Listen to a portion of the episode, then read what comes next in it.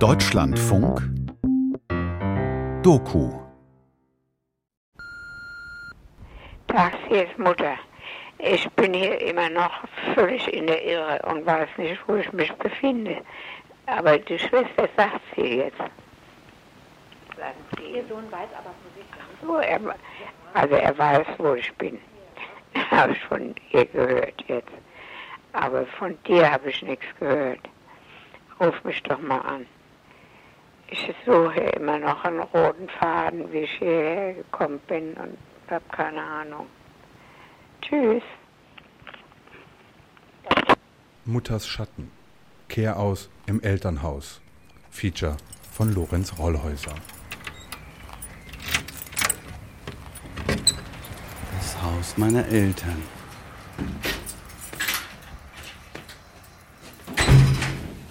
Oh, alles dunkel. Muss ich erst mal Licht anmachen. Das Wohnzimmer. So sah es hier immer aus.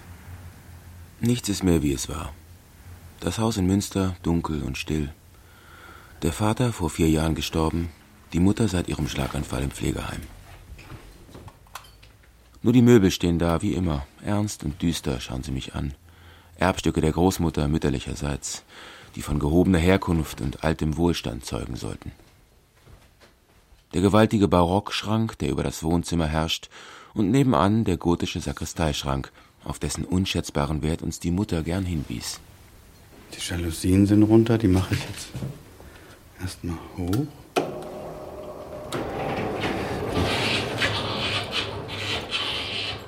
In den letzten Jahren, als nicht mehr zu übersehen war, dass all das in absehbarer Zeit ein Ende haben würde, fragte dich die Mutter regelmäßig mit banger Stimme, was ihr denn mit diesem Familienerbe vorhättet, wenn sie mal nicht mehr da sei. Deine Antwort kam jedes Mal so prompt wie verletzend. Verkaufen, Mutter. Verkaufen. Sie schluckte dann und schwieg.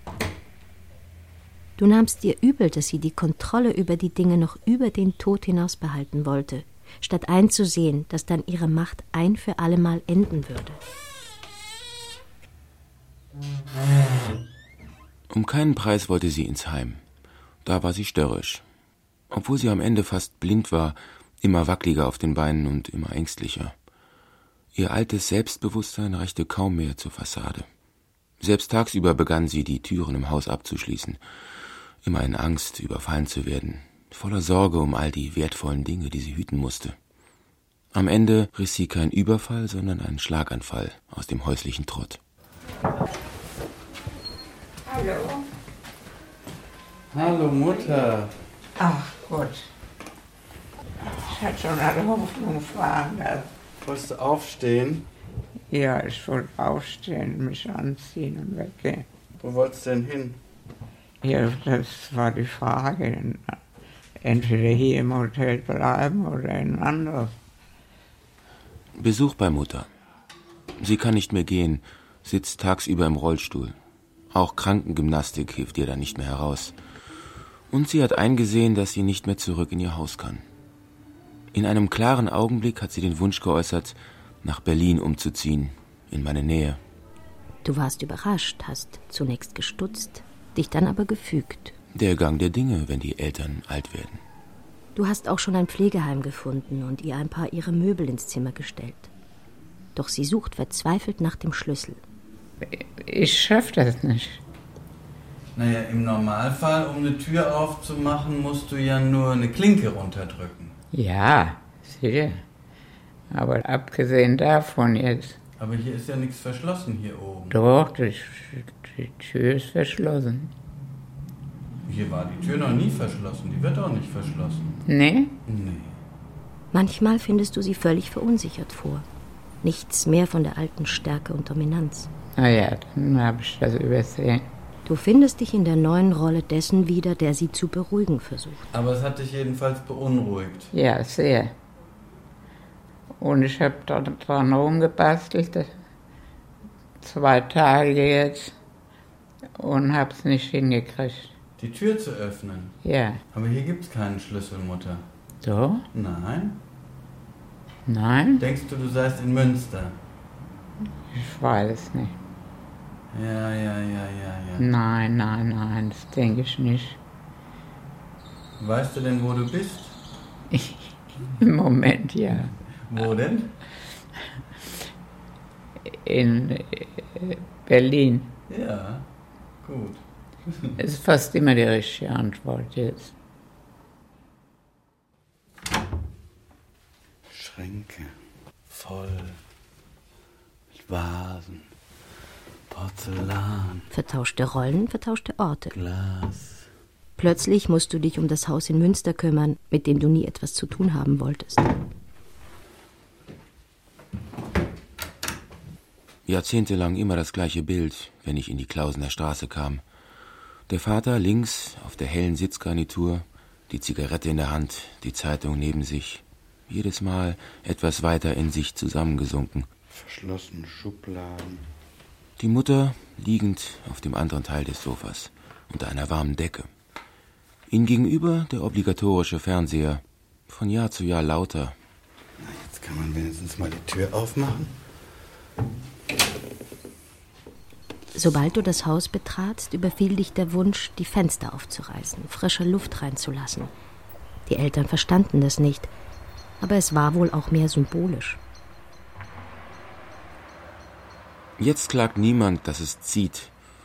Ungestört kann ich mich bewegen, ohne die Blicke der Mutter im Nacken, ihre Schritte hinter mir, die notorischen Fragen, was ich denn essen oder trinken wolle, wie die Reise gewesen sei und natürlich, wie lange ich denn bliebe, was dann natürlich nie lang genug war.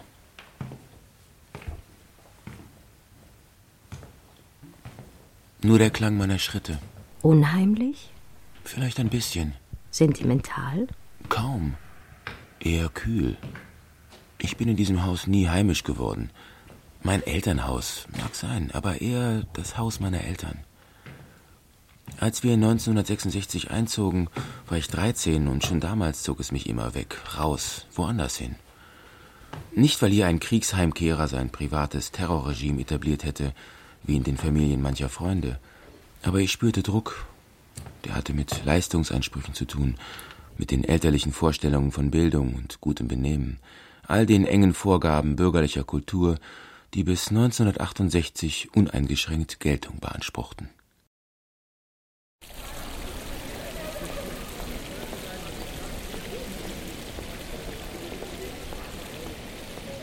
Ich entzog mich, wurde zum Flüchtling.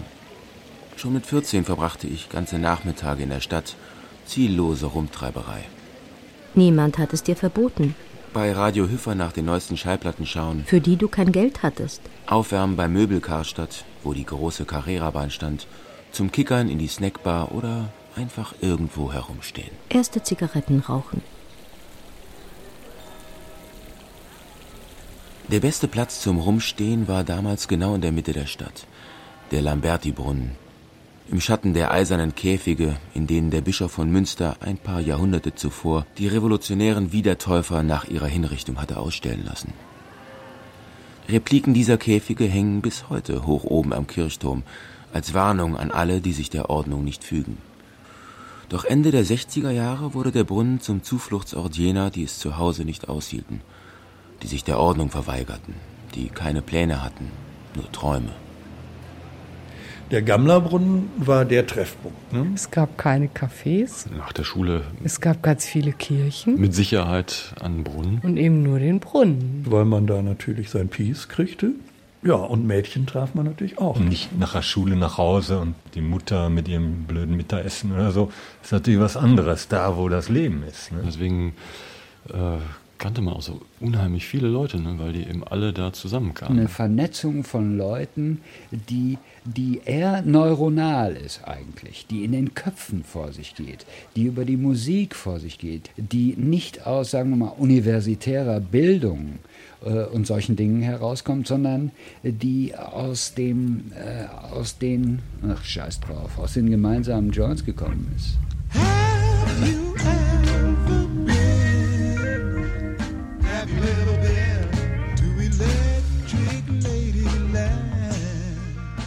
Der erste Typ, mit dem ich geschlafen habe, der war auch vom Brunnen. Den fand ich so traumschön und irgendwie habe ich das geschafft, ihn kennenzulernen. Und passiert ist es dann nachts auf der Aasee-Wiese. Da waren auch noch andere Leute und es hätte sein können, dass einer über uns stolpert. Und wir konnten uns nur gerade mal so weit entblößen, dass der Verkehr möglich wurde.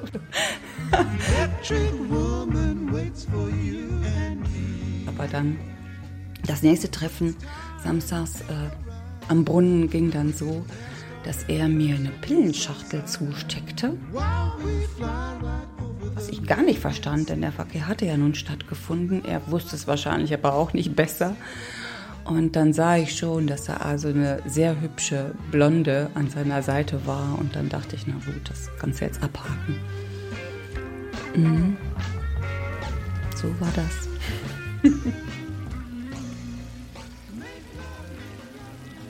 Der Brunnen sprudelt bis heute unverändert.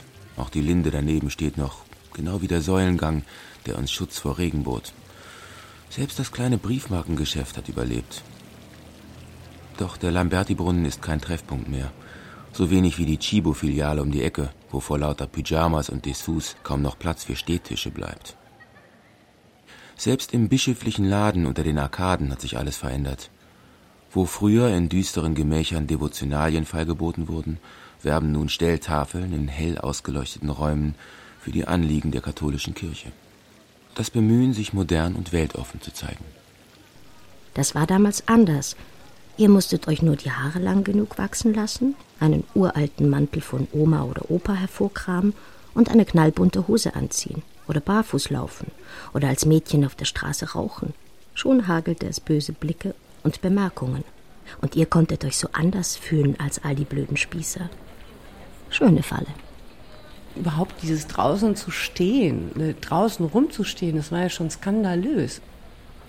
Also, wenn man heute durch Münster geht, ist alles bestuhlt von irgendwelchen Gastronomien oder so. Man kann kaum noch in Münster im Moment sitzen, ohne irgendwie einen Kaffee bestellen zu müssen.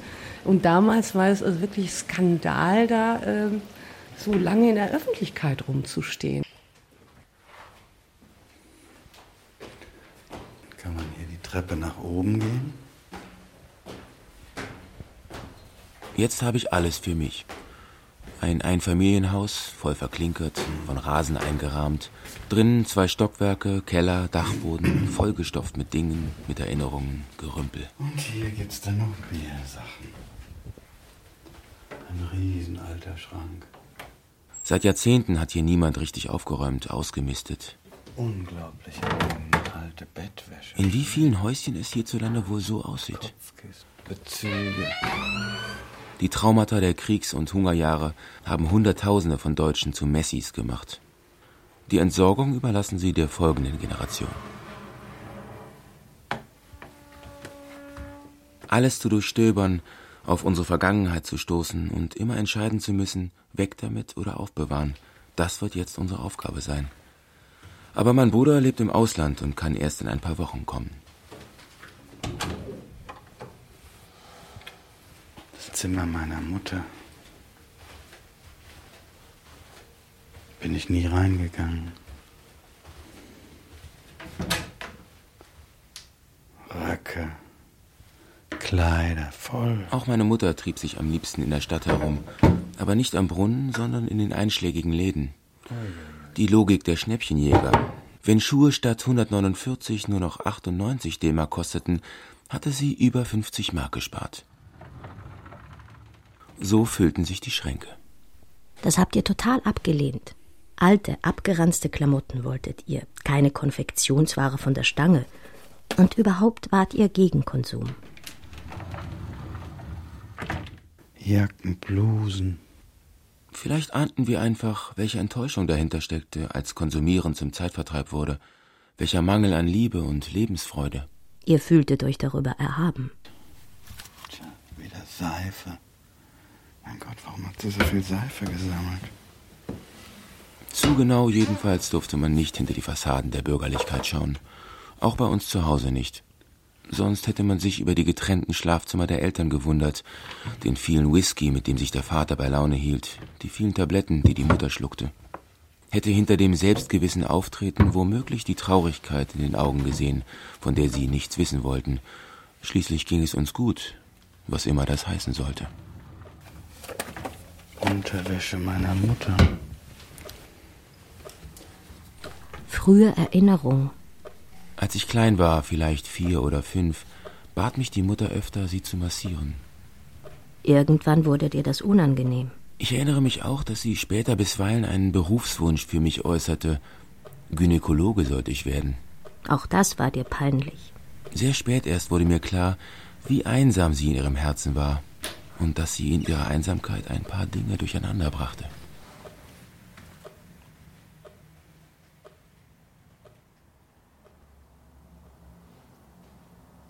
Heute kam ein, ein fremder junger Mann, hat mich gewaschen und eingecremt, wo es nötig war.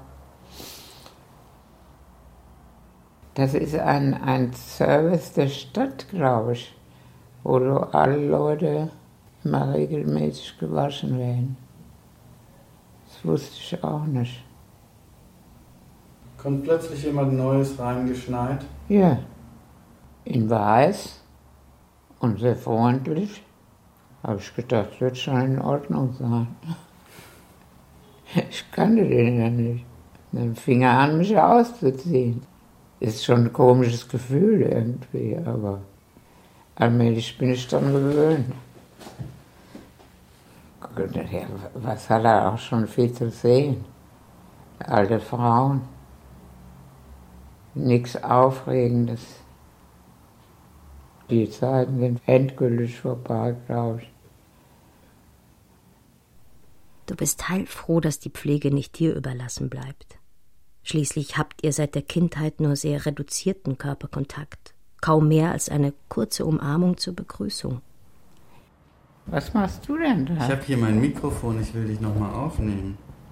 Ach so. Ja. Ehe ich ganz versauert bin. Ich finde dich gar nicht dabei zu versauern. Naja, okay. Aber ich. Ja? Wieso? Naja. Dass mir immer so allein ist und nichts Gescheites zu tun hat. Was ist denn das? Das sind Ingwerstäbchen. Magst du eins? Ja, gern. Dann hole ich dir mal eins raus.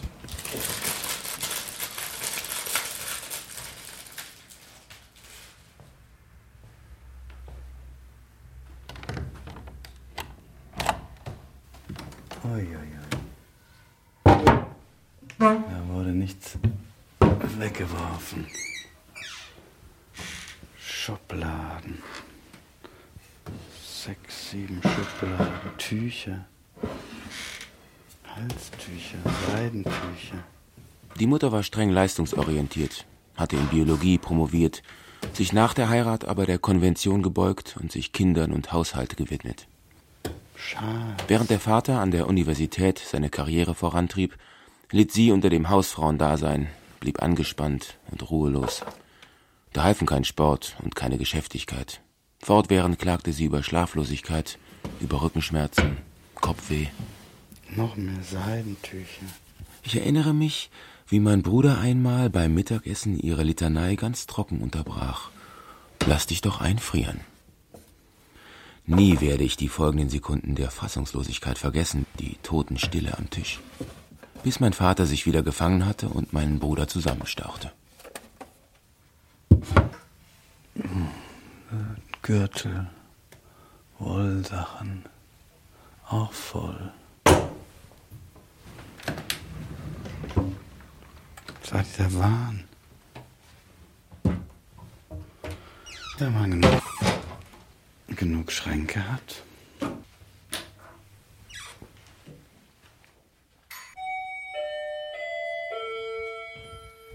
Bis mein Bruder kommt, leite ich schon mal die Auflösung des Hauses in die Wege. Jetzt wird es ernst. Guten Tag. Kommen Sie rein. Ich habe einen Auktionator bestellt. All die Dinge, die sie bis zuletzt in Ehren hielt, deren Wert nie jemand beziffert hat, wollt ihr zu Geld machen. Vielleicht machen wir einen kurzen Swift, gehen wir einmal durch und dann Machen wir Tabula Rasa. Ja? Eine halbe Stunde hat er angesetzt, um sich einen Überblick zu verschaffen. Hier fängt es an. Da kann ich immer so rangehen, die Schubladen auch mal aufziehen und so. Und das ist wichtig. Ja. Schnappschloss. Okay. Sein routiniertes Auge geht hierhin, dorthin, vieles beachtet er gar nicht. Und tatsächlich genügt ihm jeweils ein kurzer, kühler Blick, und schon geben die Dinge ihren Marktwertpreis. Eine knappe Stunde reicht ihm fürs ganze Haus. Kann man so überfliegen, aber das, was so ist, das, was relevant ist, das sehe ich dann auch schon. Was denn damit? Den riesigen Sakristeischrank aus dem 15. oder 16. Jahrhundert hat er kaum eines Blickes gewürdigt. Aus alten Teilen geführt. Da sind ein paar alte Teile vielleicht dabei. Zwei geschnitzte weibliche Figuren an den Seiten. Die Türfüllungen zeigen betende Pilger. Da so eine Füllung könnte älter sein, diese Füllung könnte älter sein. Ah, ah, ah, ah, ah. Eure Altersversicherung. Selbst die sind nicht alt. Soll ein Plagiat sein. Nicht Hunderttausende, sondern gerade mal ein paar hundert Euro wert. Gut, hier mache ich aber auch noch mal auf. Gut, dass meine Mutter das nicht erleben muss. Ja, ja, ist nichts Altes. Die Figuren sind älter. Die Figuren würde ich tippen so 1860, Mitte 19. Jahrhundert. Der Großvater hatte sich also übers Ohr hauen Im lassen. frühgotischen Stil. Und seitdem kursierte die Legende vom gotischen Schatz in unserer Familie. Der Auktionator will diesen Schatz um keinen Preis haben. 1880, 1890. Okay. Und der ganze Rest? Auch keine Schätze. Vor zehn Jahren wären die alten Möbel noch das Doppelte wert gewesen. Doch weil mit dem Bildungsbürgertum auch eine ganze Ausstattungsepoche zu Ende geht, wird der Markt von Antiquitäten überschwemmt, die heute offenbar nicht mehr gefragt sind. Man umstellt sich mit anderen Dingen. Wer will sich schon sein Leben von dunklen Schränken verschatten lassen? Wer hängt sich noch Delfter Teller an die Wand oder Kupferstiche mit Stadtansichten? All die ernste Repräsentationskunst, mit der sich das Bürgertum so gern umgab. Das sind alles Sachen, die waren früher mal gefragt. So Zinnsachen und so. Das ist heute alles unter ferner Liefen. Unter dem unbestechlichen Blick des Auktionators schmilzt der Wert der Erbschaft ins Beet zusammen wie Schnee in der Tropensonne. Eigentlich ist es doch nur gerecht. Wart ihr nicht diejenigen, die das Ende des Bürgertums herbeisehnten? Die sich weigerten, seine Inszenierungen überhaupt ernst zu nehmen? Die stattdessen nur den Spießbürger sahen, die Verlogenheit, den Dünkel? Erinnere dich nur daran, dass deine Eltern die Feier ihrer Silberhochzeit abbliesen, weil du nicht davon abzubringen warst, zur Feier des Tages ein zerschlissenes Smokingjackett über einem pinkfarbenen Wollpullover anzuziehen was sie nicht ganz zu Unrecht als Verhöhnung ihrer Werte empfanden. Die ganze Klientel hat sich geändert, also der ganze Markt hat sich geändert. Das ist ja diese typischen Sachen, diese Haushalte, wie man ihn hier vorfindet, den gibt es noch en masse. Wir sind in der Erbengeneration, es wird so viel vererbt und die Generation danach, das sehen Sie ja anhand Ihres Bruders und sich selber, sie möchten die Sachen auch nicht mehr haben. Aber im Hinterkorb hast du natürlich auf den geschenkten Wohlstand spekuliert. Ein anderer Geschmack heute. Das ist heute eine andere Käuferschicht, ganz anderes Bewusstsein. Die gehen anders durch die Welt, die sehen die Sachen anders. Ne? Na, da ist nichts mehr. Stand nicht deine ganze Revolte letztlich im Zeichen der Sicherheit, die dir dein Elternhaus versprach? War nicht deine ganze Lebensplanung einerseits ein Produkt der 70er Jahre, als man noch von ökonomischen Zwängen unbeschwert in den Tag hinein lebte, andererseits geprägt von dem Wissen, dass du nie wirklich abrutschen kannst. Besprechen Sie das mit Ihrem Bruder, ich habe die Sachen gesehen. Wenn Sie sich klar sind, was, eben anrufen, besprechen wir es, dann leiten wir es in die Wege. Und genügend soziales Bewusstsein sollte dir geblieben sein, um die Essenz des Erbens zu verstehen. Die ungerechte Verteilung des gesellschaftlichen Reichtums auch in der folgenden Generation sicherzustellen. Also genau das, wogegen du immer warst.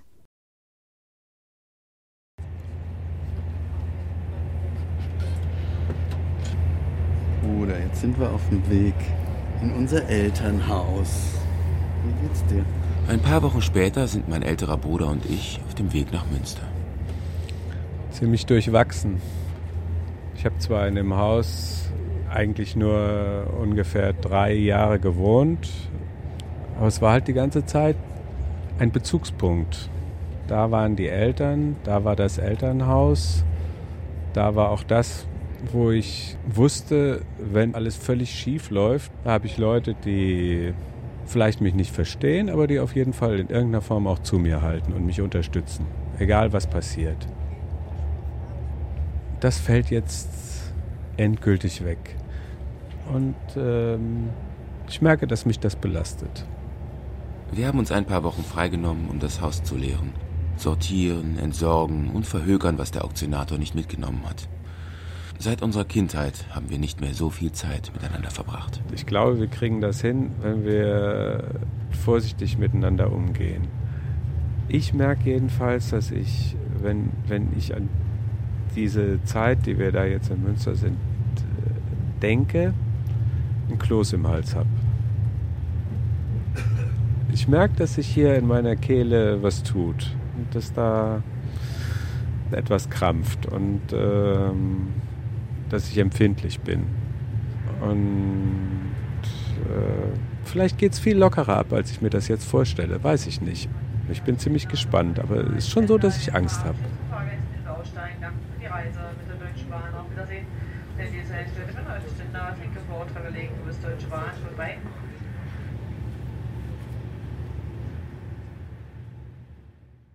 Ich habe immer noch keine Angst. Aber ich will die Zeit in Münster auch nutzen, mich nochmal mit meiner Rebellion gegen das Elternhaus beschäftigen. Mit den wilden Jahren zwischen 15 und 20. Münster Gertrudenstraße. Vier Namen auf dem obersten Klingelschild. Offenbar eine Wohngemeinschaft. Ist das noch genau so, ne? Ist das noch hier unverändert? Einen der Namen hatte ich im Telefonbuch gefunden und vorher angerufen. Der junge Mann am Telefon meinte, ja, kein Problem, wir könnten vorbeikommen und die Wohnung sehen. Es war früher nur dreckig. Ich habe zwei Freunde von damals mitgenommen. Hallo, hallo, hallo. Hallo. Dürfen wir reinkommen? Ja, klar. Super. Oh, der lange Flur. Wie lange oh. ist jetzt her? 40 Jahre. 40 Jahre? Knappe 40. Ja. Du wohnst da ganz hinten? Ich wohne da ganz Ah ja, hinten, okay. Ah, du bist in dem Hippie-Zimmer sozusagen. das wusstest du gar nicht, Nee, ne? das wusste ich gar nicht. Also die, äh, Hier war die Polizszene, die ganz harte. In dem Da Raum war- hat Sunny gewohnt und nebenan äh, Die- in der Ecki. Wohnung Ecki und äh, Stiebitz. Rüdiger Stiebitz. Ja. Dann waren die ganz harten Polizien ein bisschen ausgelagert. In, der, in der Nachbarwohnung, da hatte mal die Schülerkommune ein Zimmer. Ganz fürchterliche Diskussionen geführt wurden. Ich durfte nicht kommen. Mhm. Und äh, dann sollte es sehr, sehr ernst zugehen, Musik hören, wurde von Volker abgelehnt. Dann gab es einen riesen Streit deswegen. Ist dann ausgerastet und hat eine Kerze in den Plattenspieler gedonnert. Ja, guck mal, das weiß ich gar nicht. Wir kamen ja nur meistens in den Raum zu Ike, ne? In diesem Mansardenzimmer traf sich 1969 die Kifferszene. Die meisten wohnten ja noch bei ihren Eltern. Und wer hatte schon Lust, sich ständig am Brunnen die Beine in den Bauch zu stehen? Küche, ja. Ja. Ah ja. Ihr wohnt nämlich, wo die Kommune mal gewohnt hat. Die erste Kommune Münsters. Ach so. Das war gar nicht so groß, ne? Winzig. Meine Güte, winziges Zimmer, was sich hier abgespielt hat. Ja. Ich glaube, hier war es jeden Tag voll, ne? Ja. Hier war einfach so eine Reihe Matratzen rundherum und da saßen sie alle. genau. Und das Wesentliche war Musik hören, ne?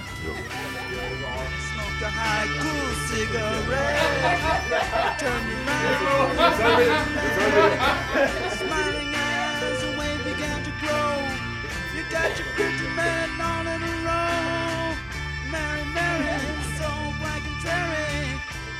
does your garden grow? With silver bells and cocker shells. And pretty men all in a row. Mary, Mary. Zur Kifferszene gehörte ich seit Frühjahr 69. Das war drei Monate, nachdem Jimi Hendrix in Münster aufgetreten war. Der wilde Hendrix. Wunderbarer Kontrapunkt eurer kleinen, braven Welt. Ich war bei einem Freund hinten auf der Vespa mit nach Holland gefahren, zwei Tage über Ostern ans Meer. Auf dem Rückweg hielten wir in Amsterdam. Zufällig traf ich da drei Leute, die ich vom Brunnen her flüchtig kannte. Du ließ die anderen allein zurückfahren und bliebst. Den Abend verbrachten wir im Paradiso, einer Kirche, die zum Konzertschuppen umgewidmet worden war und nun der Hippie-Szene als Treffpunkt diente. Bei Lightshow und psychedelischer Musik zog ich an meinem ersten Joint. Nachts schliefen wir am Damm, dem zentralen Platz Amsterdams, zu Füßen jenes Denkmals, das an die niederländischen Opfer während des Zweiten Weltkriegs erinnern soll. Aber Geschichte interessierte euch damals kein bisschen. Zurück in Münster fing ich an, in die Gertrudenstraße zu gehen. Ich war 15 und alles war wahnsinnig aufregend. Ich erinnere mich an verhängte Fenster und Kerzenlicht, an Musik von Bob Dylan und Can, an Jasmintee und Räucherstäbchen. Ein ganz neues Vokabular kam damals in Umlauf, um die neuen Erfahrungen in Worte zu fassen. Ausflippen, abfahren, durchdrehen, wahnsinnig, irre, unheimlich und Horror. Jetzt steht ihr im selben Zimmer, seltsam berührt. Es war eben hier gemischt. Hier waren politische Leute drin und so Hippie-Leute drin. Wir wollten das peaceful, aber wir haben den Studenten auch mal geholfen. Das waren die Nachtaktionen, wo wir diese kleinen Zettelchen alle zu verkleben hatten. Macht kaputt, was euch kaputt macht. Das war eine Aktion, die von hier aus gestartet ist.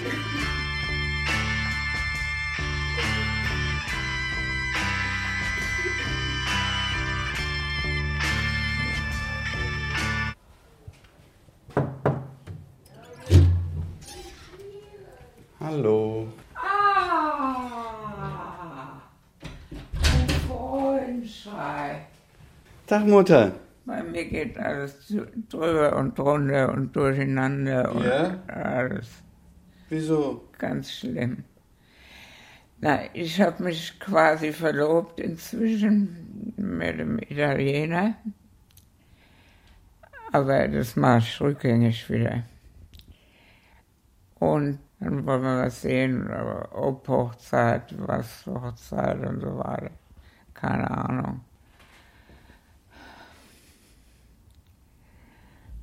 Ja, was, das ist an sich gar nichts Schlimmes und Besonderes. Aber für mich ist es trotzdem ein großer Abschnitt. Ja, dass du dich verlobst mit einem Italiener, das finde ich aber auch eine größere Entscheidung. Findest du auch? Ja. Er ist finanziell ganz gut gestellt. Er hat ein äh, Geschäft für Herrenmode Mhm. in Modena, glaube ich. Und macht große Reisen. Ich habe keine Ahnung, was ich machen soll. Ich war auf einmal so allein. Ja. Und jetzt bist du nicht mehr so sicher. Ja, genau. Das kann ich verstehen. Na, So ein Quatsch macht mir in meinem Alter noch. Nachdem die Mutter erst völlig niedergeschlagen war, weil sie ihre Ja. Abhängigkeit von fremder Hilfe nicht ertrug, blitzt nun ihr Humor wieder auf. Quatsch. naja.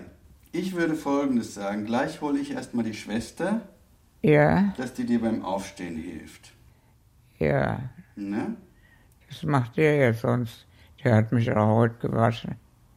Ja? Also sauber bin ich, ja. Ich brauche Ja. brauch eigentlich niemanden. Ich hatte mich umgezogen ne? und mich dann wieder hier reingekuschelt. Was soll ich machen?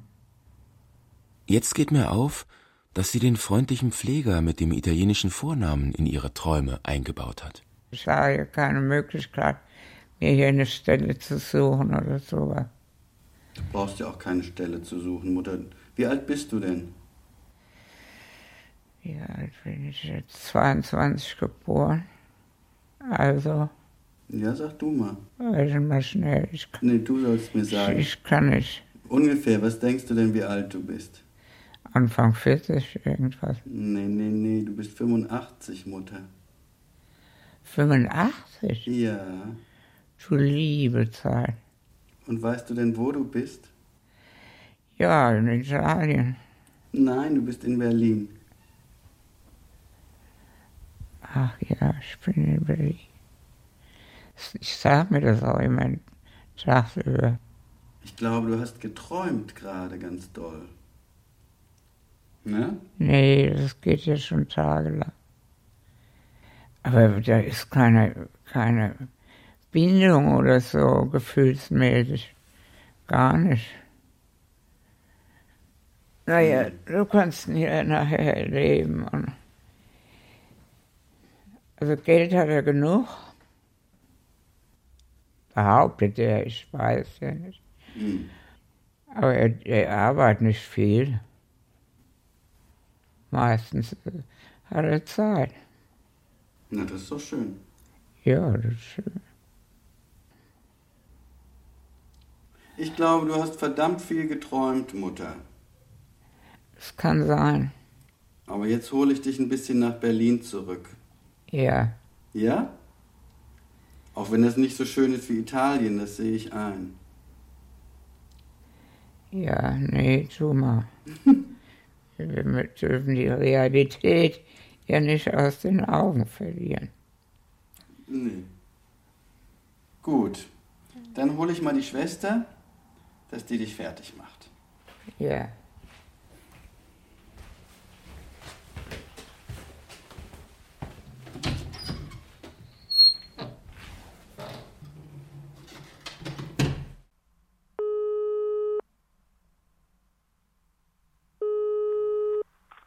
Ja, hallo? Hier ist Lorenz. Lorenz.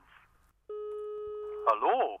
Hallo, Grüß dich. Während meine Mutter nach Italien düst, reise ich weiter in meine Vergangenheit. Hallo? Das ist ja verwunderlich. Erinnerst du dich an mich? Ja. Wie geht's dir? ja, ich erinnere mich an dich. Das ist ja eine Überraschung. Bist du das wirklich? Bist du in Münster? Du bist in Münster. Ja, aber wie komme ich denn dazu? Wie kommst du denn an den Nummer? Du bist in Münster? Ach, das ist ja ein Ding. Ich dachte gerade, ich höre ja nicht richtig. Dir vielleicht vorstellen, ne?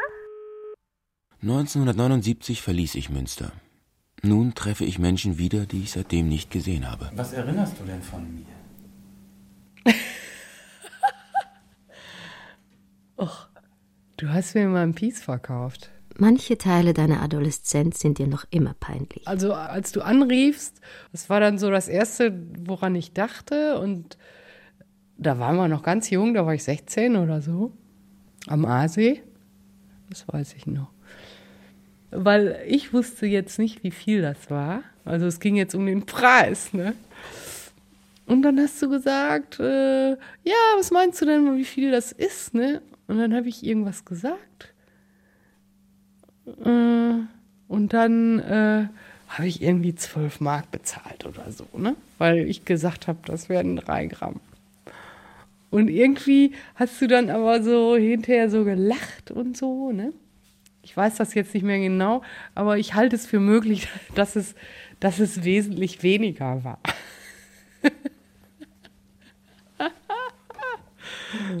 und so. Das war so, so das Erste, was ich, was ich mich erinnerte an dich. Aus dem Bürgerkind war ein kleiner Haschdealer geworden. In der Schule innerlich abwesend, ohne Interesse an irgendetwas anderem als Halbwelt, Musik und Mädchen. Polizeilich wurde ich dabei nie auffällig. Vielleicht schützte dich der Status deines Elternhauses. Ich frage mich vor allem, was meine Eltern sich damals dachten. Wie sie hinnehmen konnten, dass ich ganz offensichtlich auf Abwege geraten war. Vielleicht war es einfach so. Sie wussten auch nicht, was tun, wie Zugang zu dir finden. Und sie waren mit ihrem eigenen Leben beschäftigt. Und selbst auf Droge.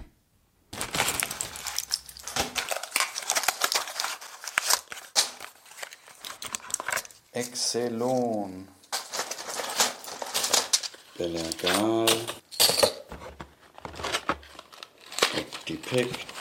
In allen Schubladen, Kästen und Schachteln finden wir Medikamente. Aus allen Epochen, seit den 50er Jahren. Meine Mutter liebte Tabletten. Ein großer Fan der Pharmaindustrie. Am Ende werden wir sechs Kartons mit Blistern und Döschen, mit Salben und Tröpfchen zur Apotheke schleppen. Und hier, was ist das denn? Perfect Harmony. Das scheint sich um ein Kondom zu handeln. Nee, doch nicht.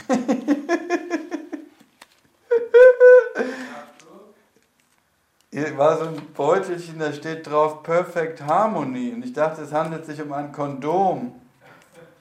Aber es ist ein Teebeutel. Ich leg dir die ganze alte Schokolade hin, ja? Auch die schon angebissen ist, die offene?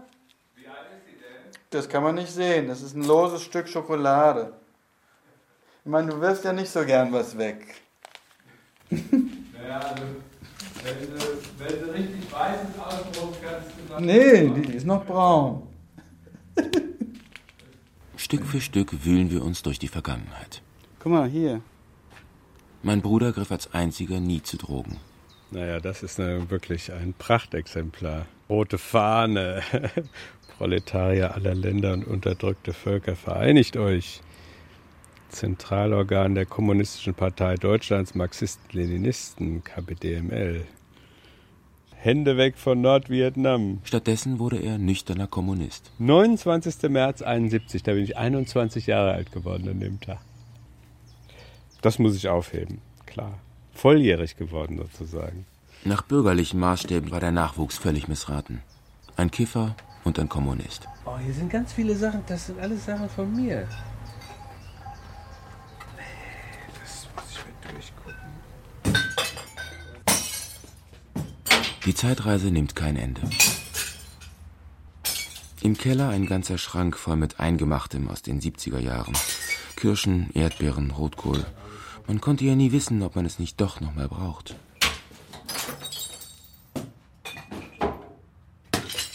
Jetzt landet alles auf dem Container vor der Tür. Es hat was von einer Geisteraustreibung. Plötzlich wieder Luft zum Atmen, das Gefühl der Beklemmung, der Beengtheit schwindet.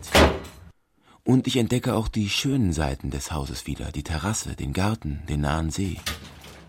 Angenehmes Ghetto der Wohlanständigkeit. Während wir das Haus leeren und verhökern, was für den Container zu schade ist, bleiben einige Dinge doch in der Familie. Mein Bruder ist entschlossen, wesentliche Teile des Mobiliars mitzunehmen. Du wirst vom selben Tisch essen, du hast denselben Schrank neben dir, ein riesen Buffet neben dir, eine Kommode, umgibst dich mit wesentlichen Stücken desselben Mobiliars. Ah. Das heißt, du trittst auch in Fußstapfen eines sehr bürgerlichen Haushalts. Und das wundert mich so ein bisschen, dass du das so freiwillig tust. Das gibt eine bestimmte Lebensweise vor. Das würde ich nicht tun. Da, ist, da möchte ich mich doch bitte schön auch abgrenzen. Ja gut, aber da bin ich viel mehr in, in, in der Tradition, äh, insbesondere von Vater. Und äh, ich habe gegen diese Tradition eigentlich äh, so viel auch nicht. Vielleicht hängt das auch mit meinem langen Auslandsaufenthalt jetzt zusammen, dass ich auch merke, dass manche von diesen Traditionen ähm, auch wirklich äh, was Gutes haben, mit, denen, mit dem ich auch leben kann. Die Mutter erfährt von all dem nichts. Sie fragt auch nie danach. Wir reden nicht von früher. Nur manchmal. Seit es dir nicht mehr so gut geht, bist du so mild geworden. Mild? Ja. Ja? Ja, das ist gut. Was ist der Unterschied? Na, früher warst du so streng, oft in deinen Urteilen und Aussagen. Ja, das stimmt. Und das bist du jetzt nicht mehr. Eigentlich schon angenehmer für das Gegenüber. Ja. Der Frieden tut uns beiden gut. Na ja. Und ganz zaghaft kommen wir uns dabei etwas näher. Manchmal kämme ich ihre grauen, schütter gewordenen Haare, wische ihr einen Rest Marmelade aus dem Mundwinkel, streichle ihre Hand oder lege meinen Arm um ihre mageren Schultern. Aber ich gelange auch schnell an meine Grenzen. Jetzt will ich mal verschwinden. Wie macht man das bei dir? Äh, du hast ja wieder eine Windel an, da kannst du es einfach laufen lassen. Ach so. Und nachher kommt die Schwester und kümmert sich drum. Aha. Brauchst du dich nicht anzustrengen. Aber ich kann mich anstrengen. Ne, musst du aber nicht. Du kannst ja nicht aufstehen, Mutter, das ist ja das Problem. Vielleicht kann ich doch. Du sollst aber nicht aufstehen. Mutter, Ja, aber äh, wie komme ich denn zum Klo? habe ich ja gesagt, du hast eine Windel an und du sollst es einfach laufen lassen. Ja, aber hier doch nicht hier. Doch, in die Windel. Im Sitzen? Ja. Und das geht nicht durch in? Nein, geht nicht durch. Aber komisch. Ist jetzt so. Ist ja ganz praktisch. Lass es wieder laufen. Ja.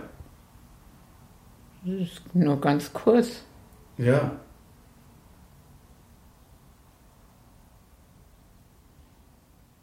Und das ist überall so?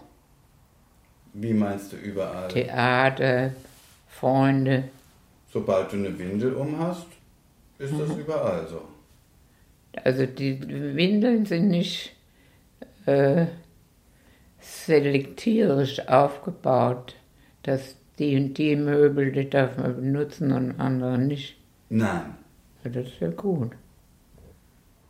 Und Männer benutzen das auch? Ja, Mhm. ich noch nicht, weil ich. Ja, wenn das nicht nötig hat, würde ich es ja auch nicht machen. Das ist ganz schön. Denn auf der Haut stützt mich überhaupt nicht. Ich habe schon manchmal den ganzen Tag in so einem Ding gesessen und keinen Ausschlag oder was gehabt. Manche Leute beklagen sich schon bei mir, weil ich so, wie sagt man, unbeweglich bin. Die sagen, warum ziehst du denn keine Windel an? Ich sage, das habe ich mir noch nicht angewöhnt. Sagen sie, selber schuld.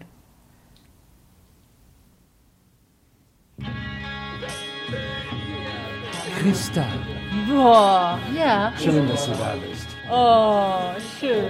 Das ist sozusagen Münster pur. Ey, ist das geil, euch alle zu sehen. Da haben wir schon gesprochen. Wer ist sonst noch da? Los, sagt eure Namen. Stellt euch mal vor. Das Haus ist jetzt fast leer. Nur im Wohnzimmer stehen noch ein paar Möbel, auch die große Sitzecke. Sie wird noch gebraucht, denn ich habe beschlossen, den Abschied von Münster mit einer Party zu feiern. Kehr aus im Elternhaus mit Leuten aus der Zeit, als ich noch hier wohnte. Wir haben uns wirklich 30 Jahre auch nicht gesehen, ne? 40. Mit etwas Mühe habe ich ziemlich viele der damaligen Szenegänger ausfindig machen können. Und so sitzt jetzt Martin, der damals mit den längsten Haaren der Stadt die Bürger verschreckte, auf dem Platz meines Vaters. Korrekt gekleidet, wie es sich für einen Psychotherapeuten gehört. Neben ihm Viola, die so wunderlich wirkt wie eh und je und sich als Märchenerzählerin durchs Leben schlägt. Aber du bist nicht mehr in der Stadt, ne? Ich bin mitten in der Stadt. Ja, wo denn? Schön, dich zu sehen, Martin. Ja, finde ich auch Sag doch, wo wohnst du denn? Sogar Axel ist gekommen, einst Rocksänger und guter Fußballer. Mit Blick auf das Zimmer, in dem ich mein Abitur gemacht habe. Ich war in der Auch seine roten Locken sind längst gefallen. Kahlköpfig und abgemagert, von multipler Sklerose gezeichnet, sitzt er im Rollstuhl und versucht doch, seinen Auftritt zu genießen. Mein Gott, Nach siehst du gut aus. Ja, du bist der bestaussehende Mann im Viertel.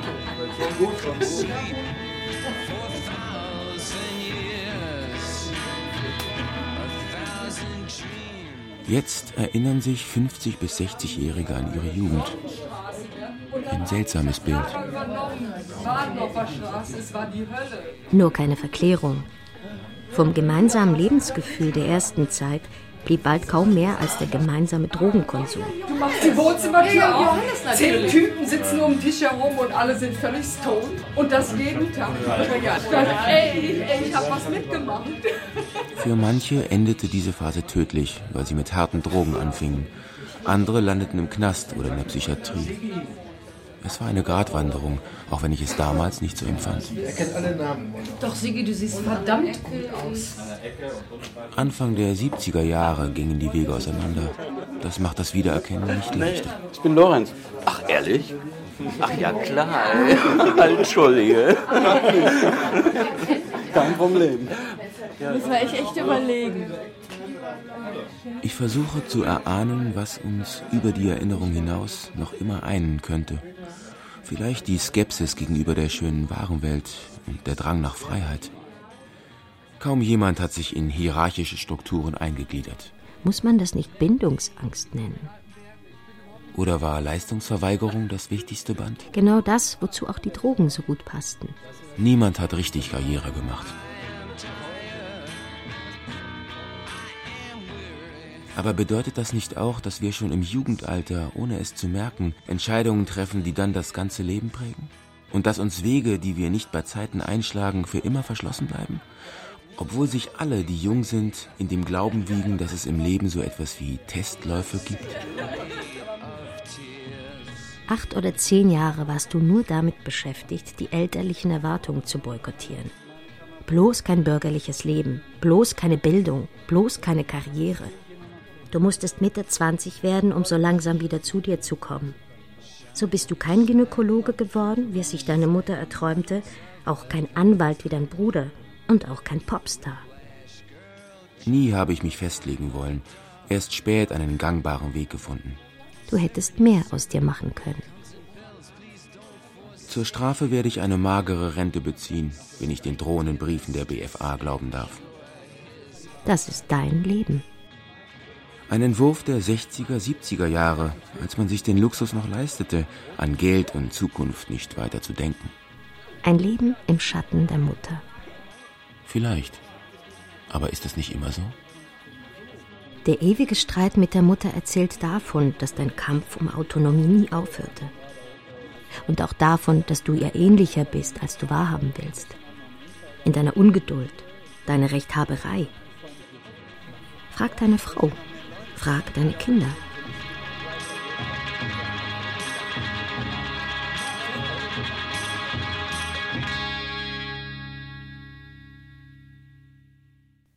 Erst Mutters Demenz macht so etwas wie Frieden möglich. Ein Happy End ist das nicht, dafür ist es wohl zu spät.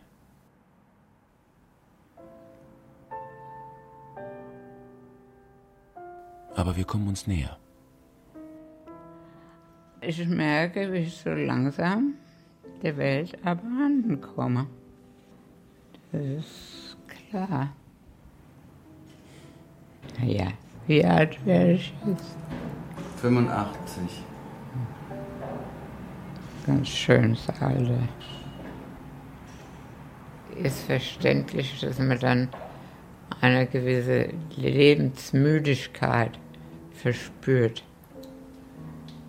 Dir geht's auch bald so. ja. Nicht sehr freundlich, wenn man das zu jemand sagt, aber Naja, ein paar Jahre habe ich vielleicht noch. ja.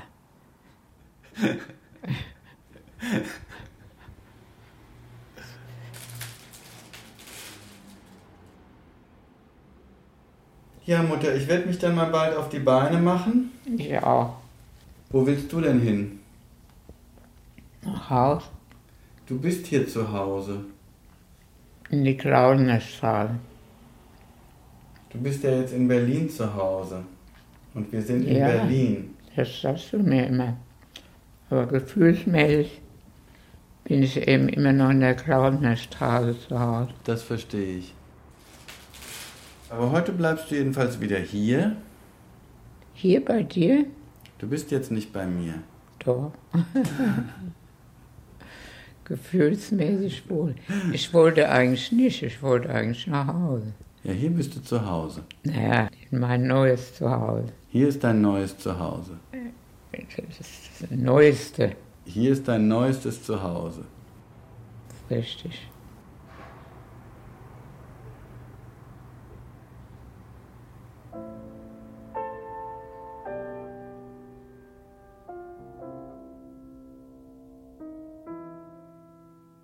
Mutters Schatten.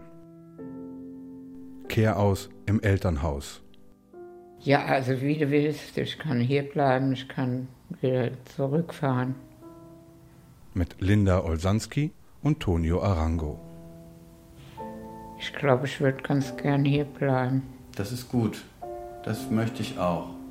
Manuskript und Realisation Lorenz Rollhäuser. Dass du hier bleibst. Redaktion Ulrike Thoma. Na gut, Ja? mal ausprobieren.